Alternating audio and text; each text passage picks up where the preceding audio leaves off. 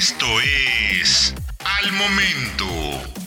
La mejor información en el formato de audio para que no te pierdas un solo detalle de lo que está sucediendo justo ahora en el mundo de los autos. ¿Cómo estás? Soy Diego Briseño y te invito a que estés bien enterado de las noticias, lanzamientos, pruebas, comparativas, análisis y todo lo que está pasando en México y en el mundo. Recuerda que nos puedes escuchar a diario en el podcast de solautos.mx. Suscríbete para que no te pierdas de absolutamente nada. Autos eléctricos. ¿Cuánto riesgo de incendio existe? Mientras más autos eléctricos se suman al catálogo de autos nuevos a nivel mundial, más atención se ha volcado en la seguridad, sobre todo en el riesgo de incendio de sus baterías. Si bien la mayoría de los autos en venta funcionan con un combustible líquido altamente flamable que se almacena en un tanque metálico y puede estar expuesto a golpes y accidentes, es verdad que los incendios de los eléctricos son mucho más complejos.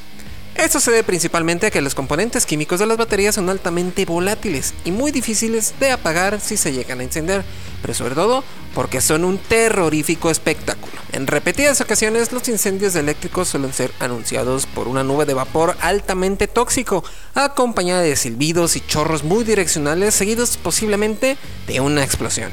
Lo más perturbador es que son casi imposibles de apagar y cuando se cree que se ha terminado, puede volver a incendiarse de nuevo por horas, días e incluso semanas. Considerando todo esto, es fácil darse cuenta por qué la preocupación del público general acerca del riesgo de incendio en un eléctrico, pero afortunadamente los servicios de emergencia están trabajando en estrategias para controlarlos de manera más efectiva.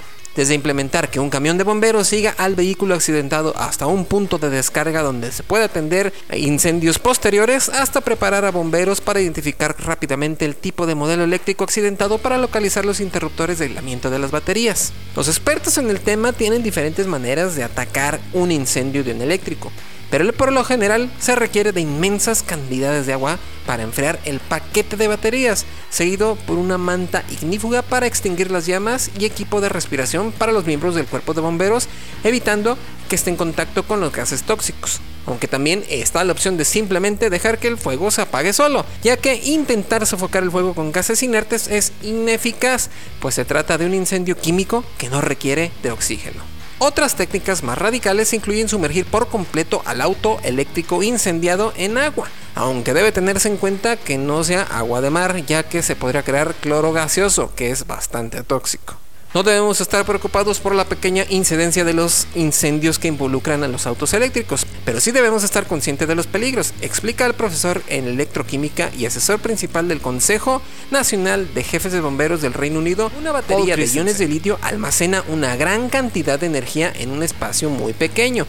Cuando está llena, una celda de un auto eléctrico contiene 4.2 voltios de carga pero incluso cuando está vacía, todavía tiene 2.5 voltios. Un ejemplo, un Nissan Leaf tiene alrededor de 192 celdas repartidas en 24 módulos, mientras que un Tesla Model S tiene más de 7000 celdas en 16 módulos, lo cual es muchísima energía incluso cuando está vacío.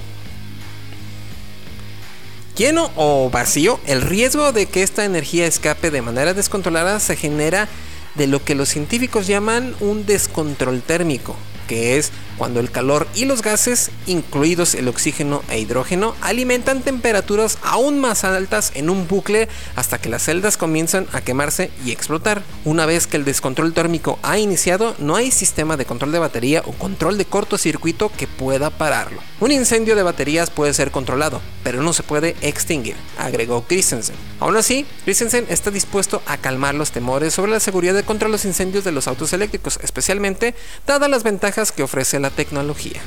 Ahora ya lo sabes, recuerda que puedes escuchar todas las noticias y análisis que hacemos a diario en el podcast de soloautos.mx. Suscríbete para que no te pierdas de absolutamente nada. Yo soy Diego Briseño y nos escuchamos en la próxima noticia relevante, al momento. Encuentra todos los días la información más relevante en formato de audio para que no te pierdas un solo detalle. Más información en www.soloautos.mx diagonal noticias.